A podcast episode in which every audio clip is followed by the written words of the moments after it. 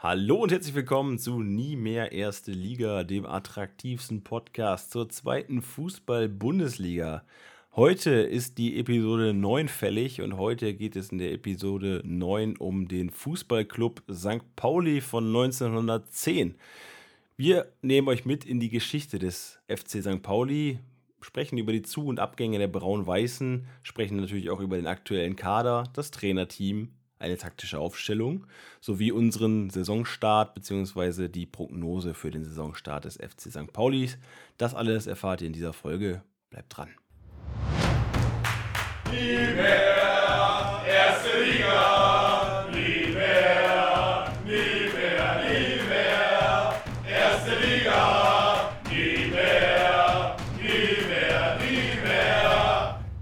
Seid gegrüßt miteinander oder wie man im hohen Norden sagt, moin, wahlweise auch moin moin. Ich glaube, das passt bei Pauli auch ganz gut rein. Chris, moin. Gute.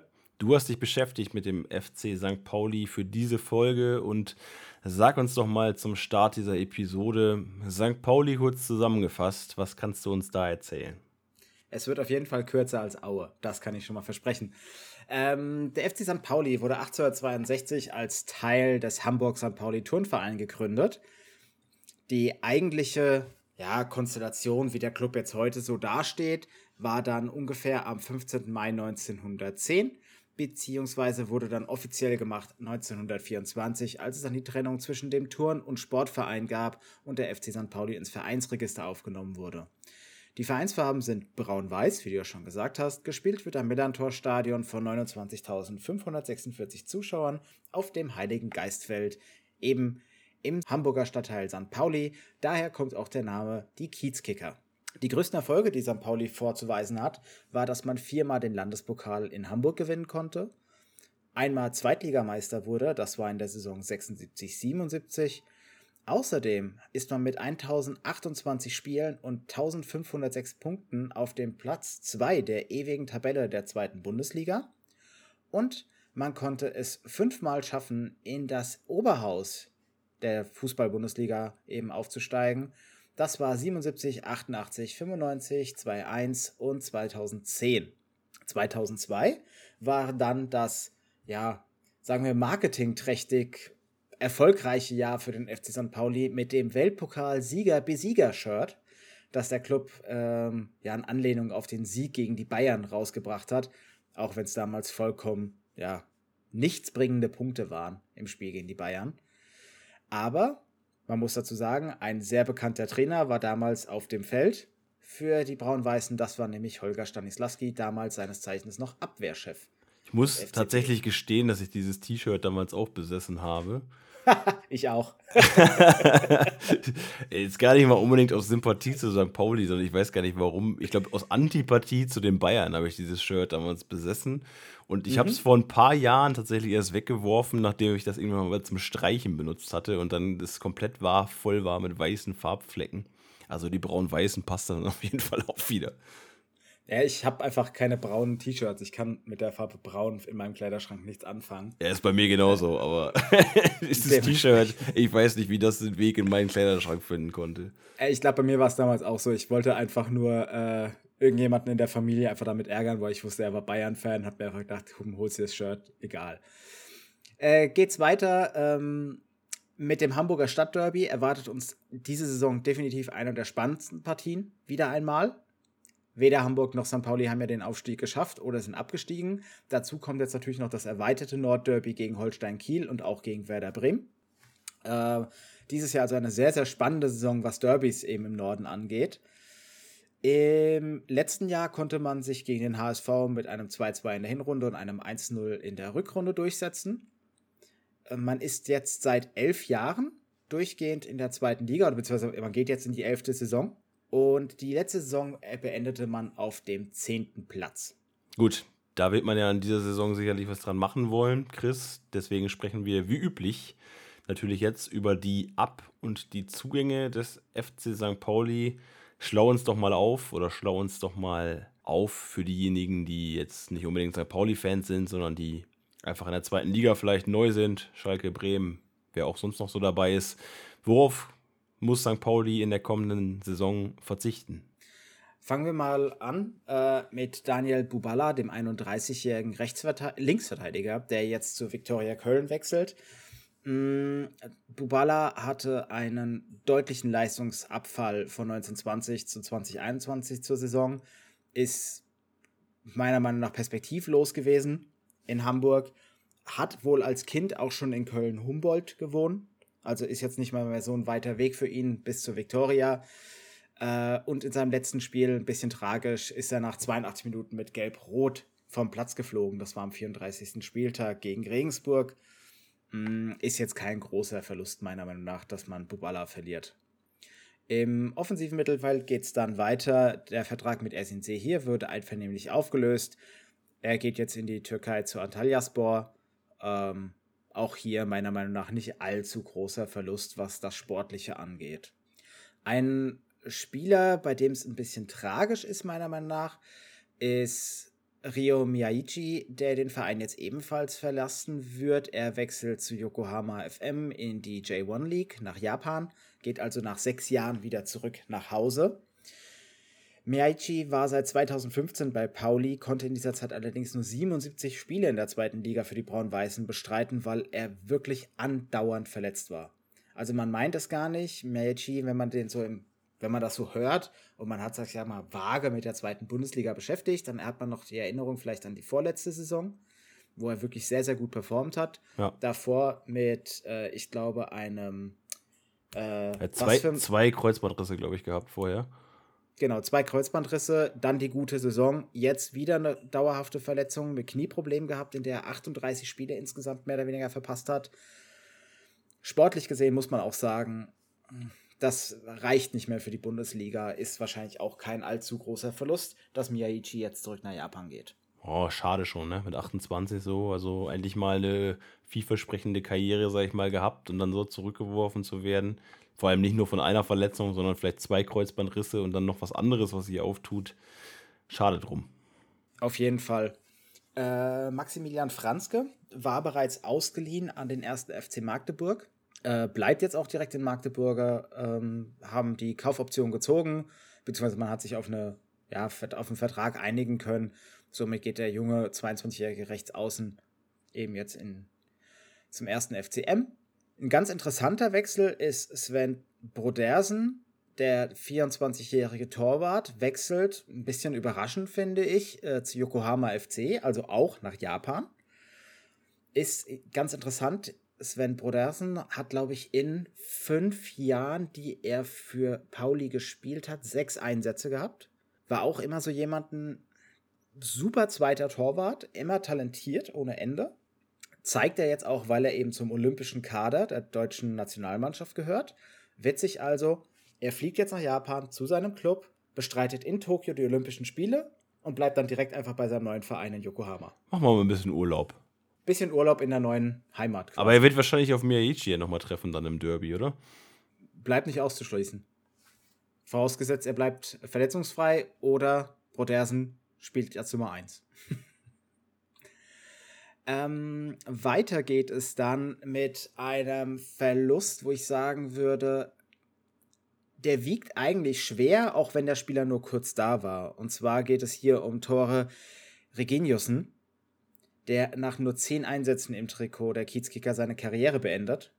Äh, hatte mehr als solide Leistung gezeigt, als er im Winter verpflichtet wurde. Also war wirklich auch nur eine Halbsaison dort. Ähm, mit einer Ausnahme, das war am 30. Spieltag gegen Fortuna, da war wirklich erschreckend schlecht. Ist meiner Meinung nach ein Mann, der sehr, sehr viel Erfahrung oder mit dem St. Pauli jetzt sehr, sehr viel Erfahrung verliert, der vor allem jüngere Spieler hätte mit ranziehen können. Also denen einfach so ein bisschen diese Mentorenrolle hätte geben können. Ähm, zwei weitere Leihspieler, die direkt bei ihrem Leihverein quasi bleiben, das sind Florian Carstens und Kevin Langford, der ihrerseits Innenverteidiger und rechtes Mittelfeld. Die beiden waren an Wien Wiesbaden ausgeliehen in der dritten Liga und bleiben auch direkt dort. Ist man also in Wiesbaden sehr zufrieden mit denen gewesen? St. Pauli wohl offensichtlich nicht so. Ein weiterer Spieler, den St. Pauli sehr gerne gehalten hätte und auch ein Spieler, der sehr gerne bei Pauli geblieben wäre, ist Leihspieler Dejan Stojanovic. Das war der Torhüter für St. Pauli, der sich auch ja wirklich super schnell ins Tor gespielt hat als Nummer 1 und damit Robin Himmelmann ja quasi direkt vor die Tür gesetzt hat. Der Verein hat gesehen, Dejan Stojanovic performt super als Nummer 1. Robin Himmelmann, damals sehr, sehr verdienter Spieler, wurde einfach vor die Tür gesetzt, mitten in der Saison.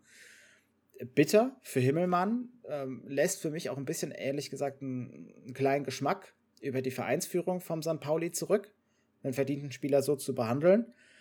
Äh, Stojanovic geht jetzt erstmal zurück zu den Boroughs.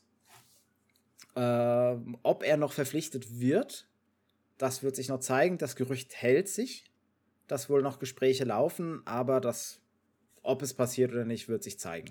Himmelmann hatte ich tatsächlich gar nicht auf dem Schirm gehabt. Der ist ja damals auch tatsächlich direkt abgehauen. Der ist nach Eupen gegangen, nach Belgien. Also quasi Stojanovic da, abgelöst, die, also die Nummer 1. Und dann hat er gesagt: So, das war's dann für mich. Ähm, ich bin hier raus. Ja, also wie gesagt, also im Februar von einem laufenden Spieljahr. Ja, schon eine kontroverse Entscheidung auf jeden Fall. Auf jeden Fall. Also gerade die Torhüterposition hier werden wir noch sehen, wird sehr, sehr spannend bei St. Pauli. Äh, ein weiterer Leihspieler, den St. Pauli sehr, sehr gerne behalten hätte, also die Kiezkicker gerne in dem Weiter gesehen hätten, ist Rodrigo Salazar.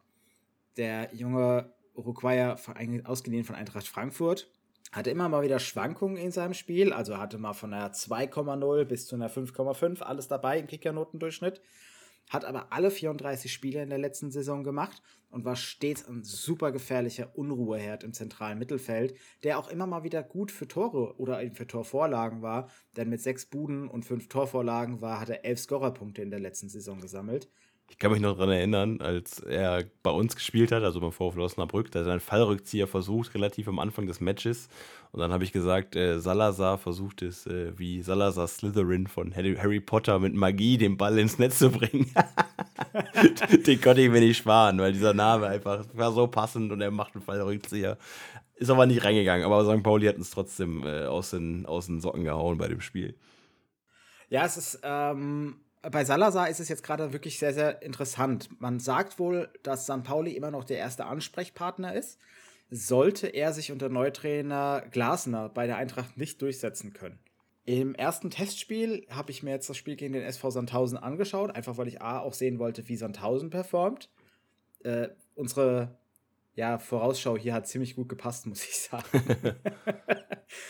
äh, Salazar hat aber sehr, sehr gut gespielt. Also hat mir gut gefallen könnte ich mir sehr gut vorstellen, dass er ähm, im Mittelfeld neben So platziert werden wird bei der Eintracht. Aber um die soll es jetzt auch gar nicht gehen. Jedenfalls sollte er sich nicht durchsetzen, ist es die Option, dass er wahrscheinlich wieder zu St. Pauli zurückkehren könnte. Also bewiesen, dass er für einen ambitionierten Zweitligist spielen kann, hat er auf jeden Fall. Also ob es jetzt St. Pauli wird, haben wir dahingestellt, aber trotzdem, er könnte auch irgendwo anders unterkommen. Ich glaube, da gäbe es genug Vereine, die ihn gerne nehmen würden. Also jeder Verein, der also, ja, Inspiration hat oder das Ziel hat, aufzusteigen in die erste Liga, der würde sich mit dem Rodrigo Salazar definitiv verstärken.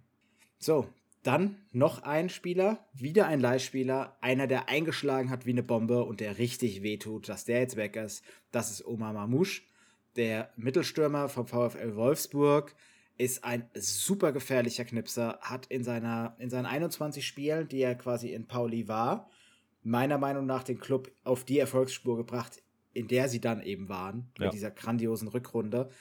Er hat sieben Tore und drei Vorlagen gegeben, zehn Scorerpunkte und wird sich jetzt in Wolfsburg unter Trainer Marc van Bommel beweisen müssen. Wird spannend auf jeden Fall. Also das Zeug hat er dazu. Omar Mamouche, auch ihn konnte ich an der Brücke natürlich begutachten. Ähm, sehr starker, technischer, schneller Spieler. Ähm, ich glaube schon, wenn man den so ein bisschen schleift noch oder so, ist er auch noch relativ jung. Ich glaube, den kann man schon zu was Ordentlichem entwickeln. Also da würde mich auch nicht wundern, wenn er sich etabliert. Ob es jetzt bei Wolfsburg ist, das sei mal dahingestellt, aber irgendwo in Bundesliga-Gefilden kann er sicherlich unterkommen, wenn man halt ähm, ja, ihn so ein bisschen reinnimmt in das System und ihn noch ein bisschen weiter formt. Sehe ich aber auch so. Wenn du den Jungen von Vote Wekost lernen lässt, kann er zu einem richtig, richtig guten Stürmer werden. Also da dürfte sich die ägyptische Nation Nationalmannschaft sehr freuen. Gut, Chris, das waren, glaube ich, die Abgänge beim FC St. Pauli. Für diejenigen, die den Verein verlassen haben, werden natürlich auf der anderen Seite auch Zugänge stehen. Und stellen uns einfach mal doch da vor, was hat St. Pauli getan? Sie haben, glaube ich, doch ein bisschen Ablösen investiert in ihre neuen Spieler. Für wen ist Ablöse geflossen und warum? Und haben die Leute das verdient, dass man für sie Ablöse zahlt? Insgesamt wurden 1,4 Millionen Euro in, an Ablösen bezahlt. Das steht gegenüber einer Einnahme von einer fetten schwarzen Null. Also man hat hier dieses Jahr einen Transfer minus gemacht. Musste man meiner Meinung nach aber auch machen, denn man musste sich wirklich verstärken nach den Abgängen. Äh, mit 600.000 Euro Ablösesumme konnte man vom KA Gent erstmal Eric Smith halten. Der war schon ausgeliehen, hat im defensiven Mittelfeld unfassbar gut performt. Ähm, verpasste zwar durch eine Wadenverletzung acht Spiele, allerdings hat er in den Spielen, in denen er da war, wirklich überzeugen können. Und ich denke, dass er für eine gewisse Stabilität im defensiven Mittelfeld bei St. Pauli sorgen wird. Interessant finde ich übrigens, dass Eric Smith kein Engländer, kein Ire, kein Walise ist, sondern ein Schwede. Mhm. Würde man bei dem Namen jetzt so nicht vermuten. Äh, in einem Podcast-Medium denkt man da wahrscheinlich auch nicht als erstes dran, aber wir sehen hier eine schöne Schwedenfahne. Deswegen äh, Angeberwissen für euren nächsten Fußballnachmittag. Äh, Rick Smith ist ein Schwede. Natürlich, was sonst? Er könnte auch Amerikaner sein, eben, aber ja. Kommen wir zu jemandem, wo man wahrscheinlich sagen würde, okay, dafür wurden 400.000 Euro bezahlt. Wenn man aber sich die Stats anguckt und auch was für ein Charakter den St. Pauli hier verstärkt, dann weiß man, warum man 400.000 Euro nach Wiesbaden überwiesen hat, nämlich in die hessische Landeshauptstadt.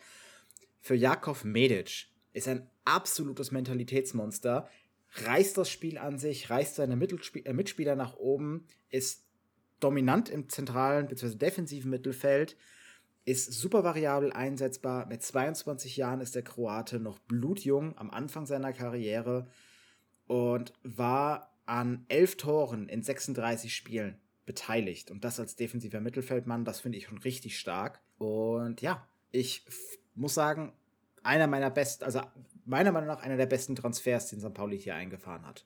Jetzt kommen wir zu jemandem, zu dem kannst du uns gleich ein bisschen was sagen, denn das ist so ein bisschen deine Hut.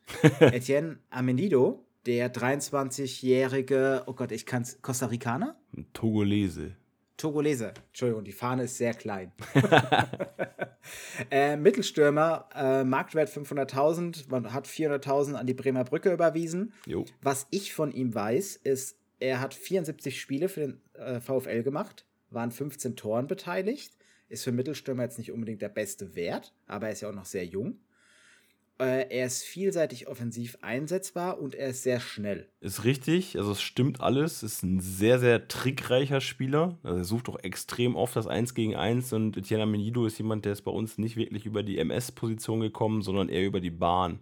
Also meistens so ein bisschen äh, links außen, rechts außen oder mal so ein bisschen abklappend irgendwie, so ein bisschen als Freigeist irgendwie auf der falschen Neun oder wie man es heute bezeichnen mag. Ähm, also da jetzt gar nicht mal unbedingt der Zielspieler, sage ich mal, vorne drin. Dementsprechend auch nicht unbedingt der Riesen-Goalgetter.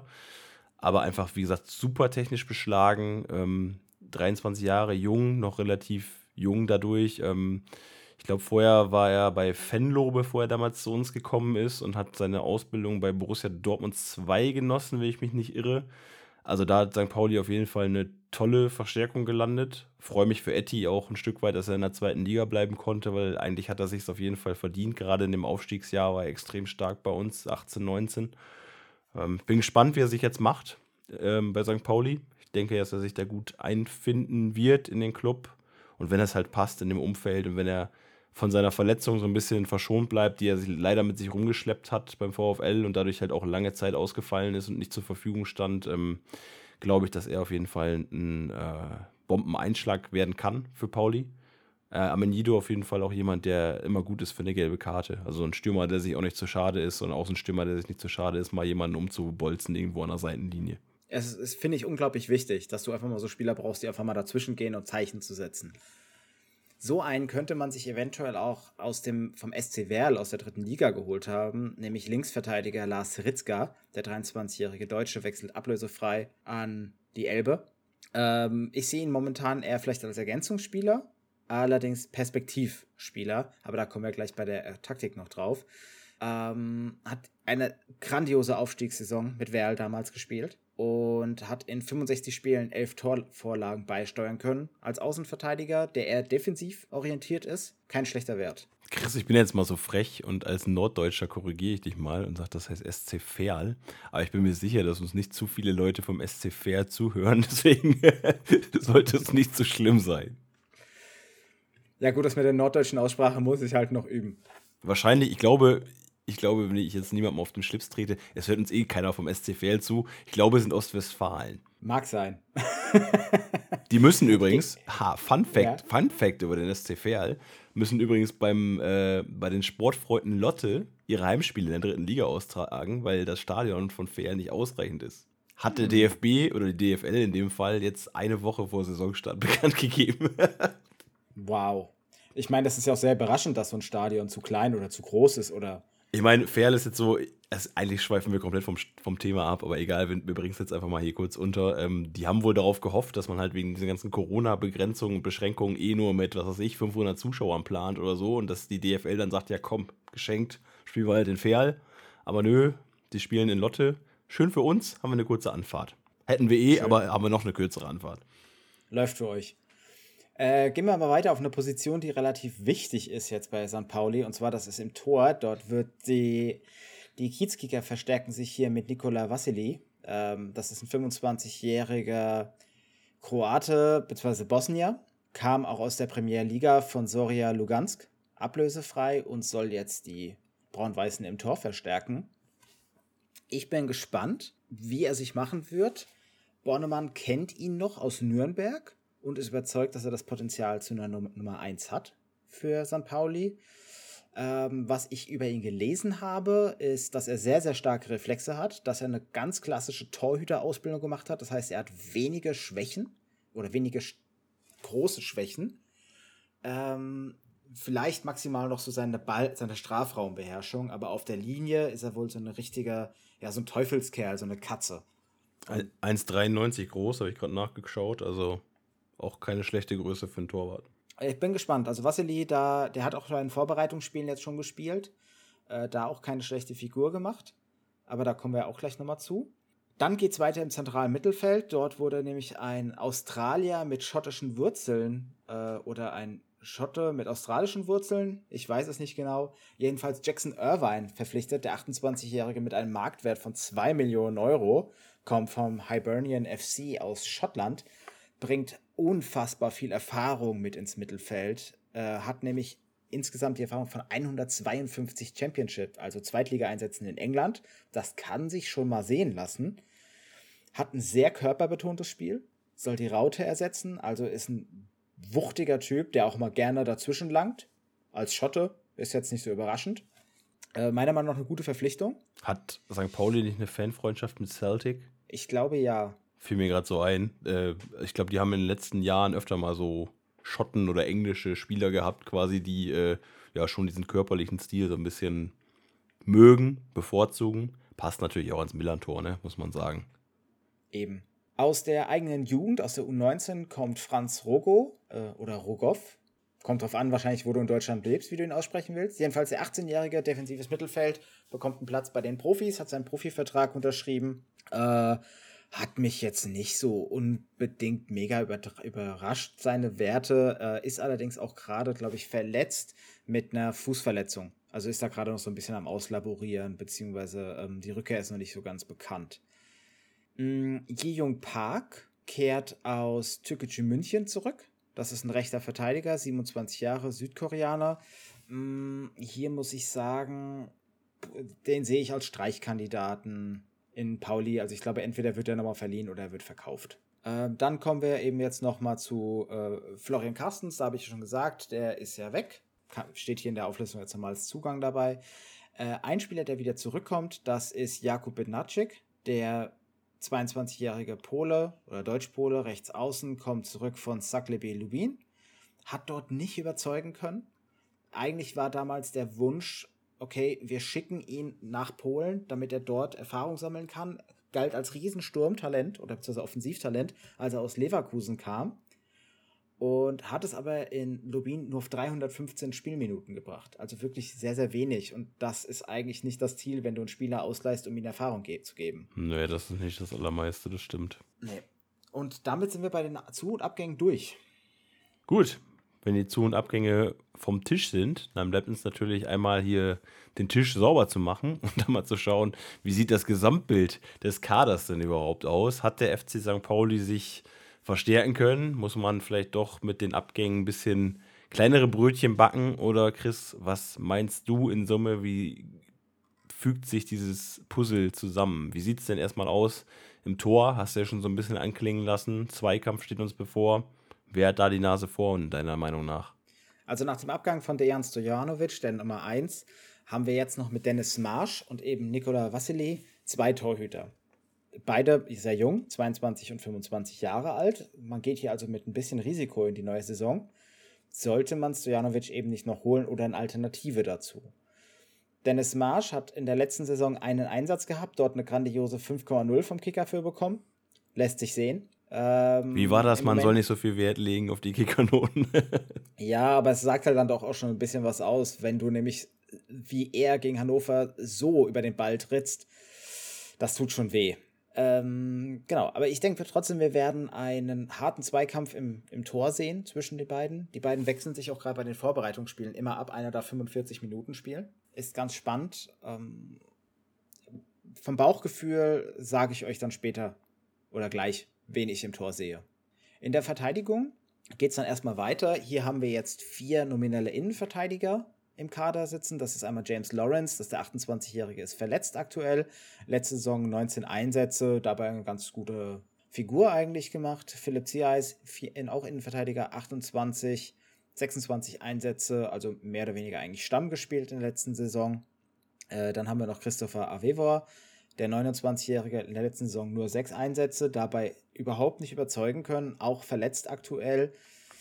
Mm, wird sich zeigen, ob er quasi den Sprung in die erste Mannschaft packt. Sollte man ja eigentlich denken vom Kapitän.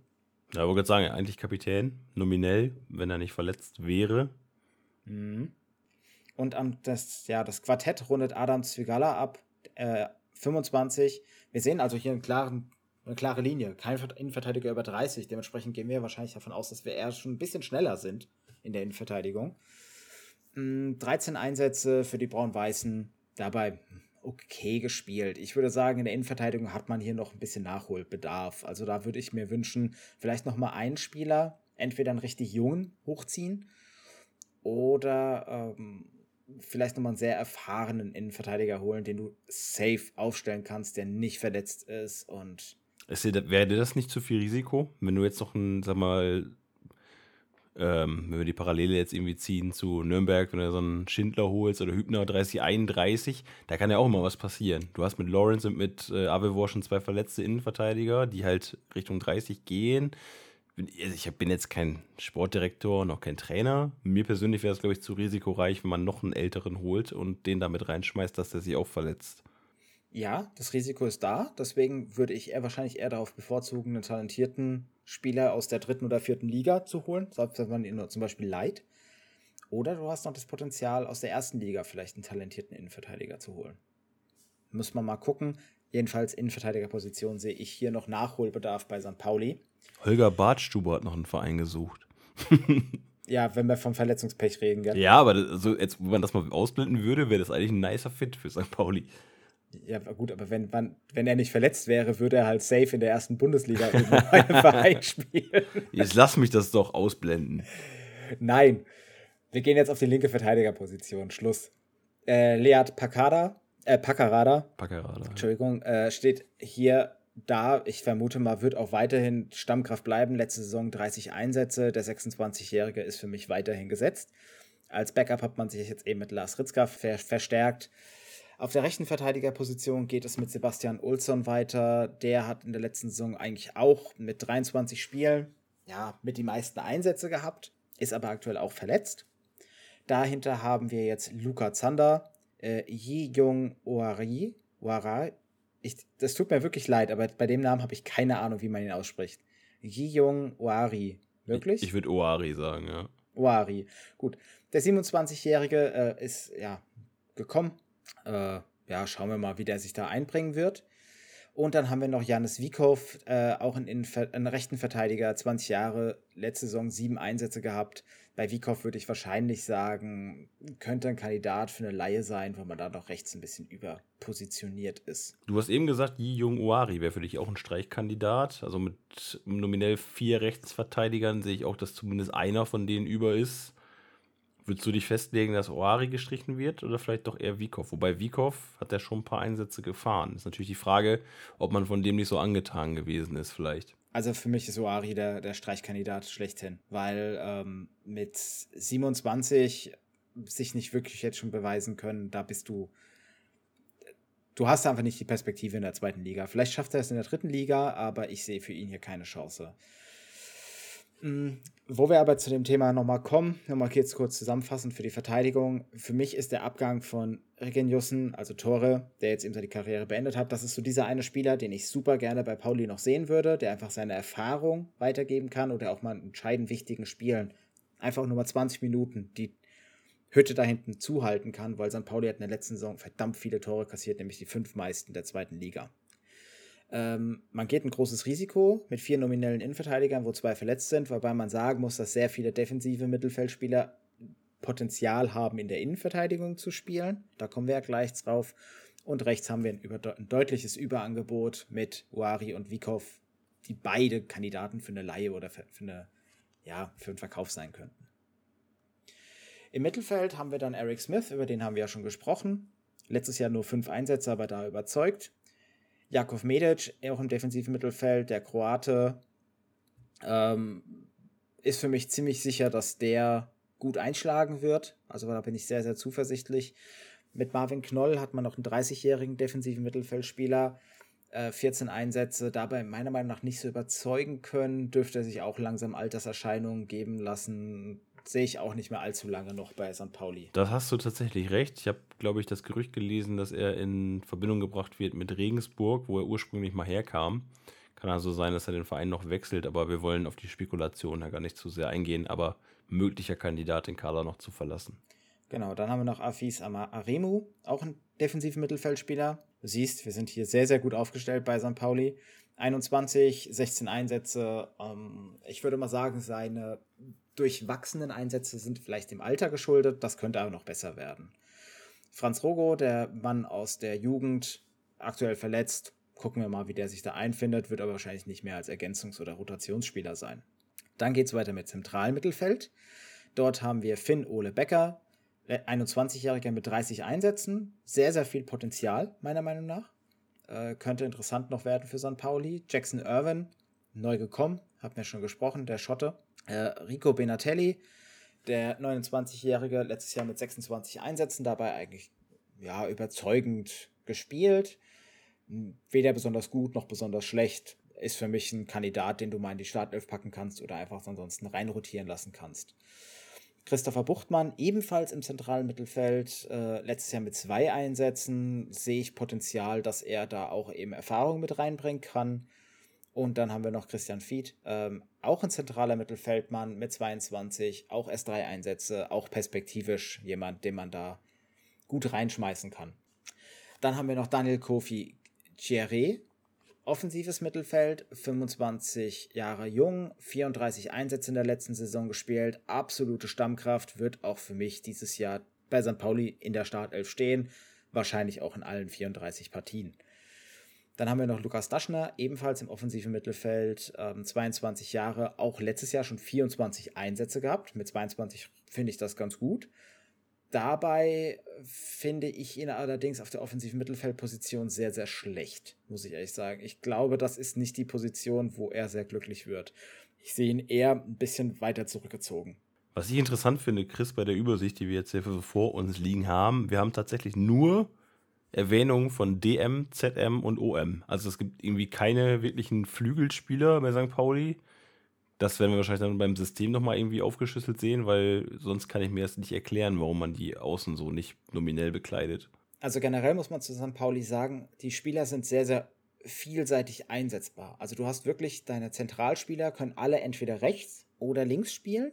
Es gibt wenige Ausnahmen, die nur auf ihrer einen nominellen Position spielen. Das macht St. Pauli sehr unberechenbar und war, glaube ich, auch ein Teil des Erfolgsrezepts im letzten Jahr, plus halt die guten Verpflichtungen mit Salazar und Marmouche.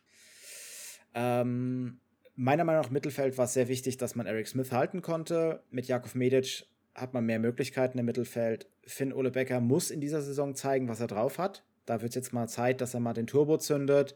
Aber man hat halt ein absolutes Überangebot auf der defensiven zentralen Mittelfeldposition und man muss also das Spiel ist für mich sehr zentrumslastig, auch wenn die Spieler ausweichen können, aber es wird sehr, sehr zentrumslastig. Kommen wir auf den Sturm, da gucken wir uns einfach mal die beiden äh, Außenpositionen an. Mit Maximilian Dittgen und Luis Cordes haben wir zwei links außen. Dittmar, Dittgen letztes Jahr fast Stamm gespielt, dabei nicht sonderlich gut. Dementsprechend gehe ich davon aus, dass man mit Cordes mal ein bisschen Druck machen wollte. Jakub Bednacek hat mir schon gesprochen, der Rechtsaußen kehrt aus Polen zurück, wird sich zeigen müssen, ob er sich jetzt mal durchsetzen kann in der Vorbereitung. Ansonsten wird das auch in naher Zukunft ein Streichkandidat. Und dann gucken wir noch auf die Mittelstürmerposition. Dort haben wir Simon Makienok, ähm, 30-Jähriger, 18 Einsätze letztes Jahr, eher schlechter performt, hat jetzt aber trotzdem ein paar gute Einsätze in der Vorbereitung gespielt. Igor Matanovic, 18 Jahre, ist talentiert, 18 Einsätze letztes Jahr schon gehabt, was ich für einen 18-Jährigen echt gut finde. Bin gespannt, wie er sich da entwickeln wird. Etienne Amenido, über den hatten wir auch schon gesprochen, der Neuzugang aus Osnabrück, wird, denke ich, eine gute Verstärkung sein für St. Pauli. Wird auch Und sicherlich, also ich glaube auch tatsächlich, dass Etty als äh, Rechtsaußen wahrscheinlich eingeplant werden wird. Wenn man das so Gehe sieht, in der Mittelstürmer haben sie eigentlich genug, also der wird sicherlich über die Flügel kommen. Da komme ich gleich in der Taktik noch drauf, aber das habe ich mir auch so gedacht. Und natürlich vorne noch der Torgarant Guido Burgstaller mit elf Buden in der letzten Saison, der beste Torschütze mit seinen 32 Jahren. Äh, übrigens, bester Scorer für St. Pauli war Daniel Cherry mit 19 Punkten, 9 Toren und 10 Assists.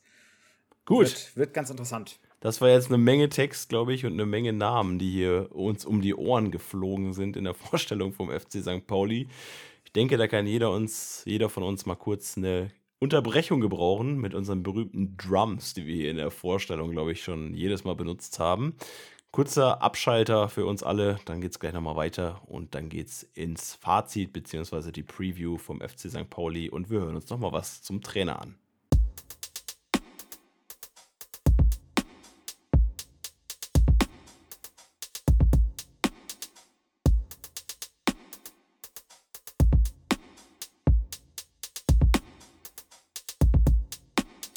Da sind wir wieder und nach dem Einspieler erfolgt unsere Vorausschau auf den Trainer und die Taktik. Trainer ist Timo Schulz beim FC St. Pauli. Chris, was kannst du uns über den jungen Mann erzählen? Der 43-Jährige, in Wittmund geboren, war bereits von 2005 bis 2012 selbst aktiver Spieler bei den Braun-Weißen. Ähm, er hat in der letzten Saison den sehr glücklosen Jos Luokai ersetzt als Cheftrainer ist dann auch relativ schlecht gestartet. Man ist in Elversberg in der ersten Runde im DFB-Pokal ausgeschieden, stand nach 15 Spieltagen mit 10 Punkten, einem Sieg, 7 Unentschieden, 7 Niederlagen auf dem 17. Platz. Man sah aus wie ein sicherer Absteiger. Und dann ist die Mannschaft in einen unfassbaren Lauf gestartet und konnte insgesamt noch zwölf Spiele bis zum Saisonende gewinnen. Man ist am Ende der Saison die letzten drei Spiele noch mal so ein bisschen eingebrochen, äh, kassierte, wie ich vorhin schon erwähnte, mit 56 Toren die fünf meisten der Liga und wurde aber in der Rückrundentabelle mit 31 Punkten viertbester. Also da sieht man schon, ähm, die haben sich so, ja, Mainz und St. Pauli haben sich hier die Hand gegeben und mal einfach krasse Rückrunden letztes Jahr aus dem Hut gezaubert. Trainer Timo Schulz bevorzugt das 4-3-1-2 und genau in dieser Aufstellung bin ich dann auch mal, ja, so mehr oder weniger meine Aufstellung durchgegangen. Das wird interessant. Da haben wir ja den einen oder anderen Zweikampf gehabt. Chris, schlau uns mal im Tor auf. Wen hast du mitgenommen? Also im Tor sehe ich für mich persönlich Nikola Vassili. Äh, sehe ich vor Dennis Marsch. Marsch einfach letztes Jahr zu inkonsistent gewesen. Und Nikola äh, dürfte da einfach vielleicht ein paar Vorschusslorbeeren haben, weil neuer Mann und wir machen jetzt erstmal eine FIFA-Aufstellung, weil wer neu gekauft wird, kommt rein. Äh, auf der rechten Seite habe ich erstmal Luca Zander gesetzt. Äh, könnte von mir äh, noch durch Olson ersetzt werden, sobald dieser wieder fit ist. Ähm, da sehe ich dann ihn eher stärker. In der Innenverteidigung spiele ich erstmal mit Philipp Zierreis und Adam Zygala. Äh, der, die beiden anderen, wenn sie gesund sind, kann man sie als Rotationsspieler reinbringen. Ansonsten sehe ich die beiden erstmal hier gesetzt. Und Liad Pacarada auf der linken Seite. Im defensiven Mittelfeld ähm, gehe ich jetzt erstmal mit einer Variante mit Eric Smith. Jakov Medic wäre hier noch ein Ergänzungs- oder Rotationsspieler, den du aber auch gerne mal, wenn du mit einer Doppel-6 oder beziehungsweise mit der 6-8 spielst, dann kannst du die beiden zusammenlaufen lassen. Das wäre dann ein bisschen defensiver und würde von der Raute weggehen. Im rechten Mittelfeld sehe ich aktuell erstmal Rico Benatelli gesetzt. Der könnte aber eben von dem Osnabrücker Neuzugang Etienne Amenido ersetzt werden. Äh, das wird sich aber zeigen, denke ich, wer sich da in der Vorbereitung eher aufspielt. Im offensiven Mittelfeld Simon Makinok oder Maximilian Dittgen als ein bisschen Kreativspieler, der da vorne für ein bisschen die besondere Momente sorgen soll. Und Topscorer Daniel Kofi Thierry auf der linken Seite soll mit seinen gefährlichen Hereingaben und Solos einfach Guido Burgstaller im Sturmzentrum füttern, damit der gute Mann noch ein paar Buden die Saison machen kann. Wen hast du neben Burgstaller aufgestellt? Das sind nur zehn Spieler. Äh, ach so, na klar. Neben Burgstaller äh, stelle ich wahrscheinlich dann noch, ja, ist ein bisschen schwierig. Bitnatschik könnte ich mir noch vorstellen, wenn wir mal mit einer, mit einer Doppelspitze gehen. Oder ansonsten äh, ja, Eric Smith oder Jakov Medic dann halt eben zusammen. Aber man muss schon sagen, also die Außenbahn, wenn man jetzt vielleicht nicht Benatelli nimmt, sondern Amenido, Amenido rechts, Chiré links, Burgstaller vorne, schon übel. Also schon eine üble Kombination auf jeden Fall. Also da haben andere Vereine definitiv große Baustellen auf diesen Positionen. Da kann St. Pauli, glaube ich, ähm, sehr zufrieden sein mit dem Personal, was sie da zur Verfügung haben. Sehe ich auch so. Wollen wir dann direkt mal auf den Saisonstart übergehen? Ja, na klar. Gut, dann gucken wir mal auf die Vorbereitung. Ähm, in einem Spiel trennte man sich 2-2 bei Odense BK aus Dänemark. Äh, dort konnten Makinok und Daschner die Tore erzielen. Man konnte ein sehr, sehr respektvolles 2-2 gegen Hertha BSC erreichen. Tore waren von Thierry und Makinok. Wie siehst wieder hier Makinok am erfolgreich. Ähm, gegen BW Lohne, ich weiß ehrlich gesagt gerade gar nicht, in welcher Liga die spielen. Vierte, fünfte wahrscheinlich. Die spielen in der Oberliga Niedersachsen beim TuS Bersenbrück. Ah, äh, kannst ja direkt mal deinen anderen Podcast hier teasern. TuS Bersenbrück, äh, Kleinstadtclub-Podcast vom TuS Bersenbrück. Ja, wenn ihr Marc noch mehr hören wollt, hört mal da rein. Ähm, 4-0 auf jeden Fall gegen BW Lohne, Burgstaller zweimal Dittgen, einmal Daschner und dann nochmal ein 2-0 gegen Ligakonkurrenten Hannover auch hier wieder Becker und Makinok erfolgreich. Also Makinok ähm, als offensiver Mittelfeldmann momentan bei den Testspielen ganz erfolgreich. Da kommt Makinok wahrscheinlich die Körpergröße ein bisschen zugute. 2,1 Meter eins hat der gute Mann, also scheint eine gute Vorbereitung gespielt zu haben. Also drängt sich da vielleicht auch so ein bisschen auf, um da zumindest Spielminuten zu sammeln. Die Frage. Hätte er sicher. Ja, mach du. Nee, mach du. Äh, ja, fragt sich auf jeden Fall, ähm, wenn er sich in der Vorbereitung weiter so aufdrängen kann, dann wird er auch denke ich, bei der nächsten Woche seine Chance bekommen. Gut, die Vorbereitung haben wir abgehakt. Dann ist natürlich noch die Frage, gegen wen starten denn die Kiezkicker in der kommenden Saison?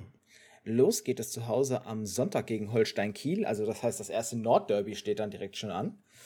Mm, am zweiten Spieltag geht es ins Erzgebirge. Da denke ich, sollte man mit einem klaren Sieg rechnen von St. Pauli, alleine was der Kader macht. Und ihr habt ja unsere Vorausschau für Erzgebirge Aue schon gehört und im DFB-Pokal misst man sich mit dem ersten FC Magdeburg.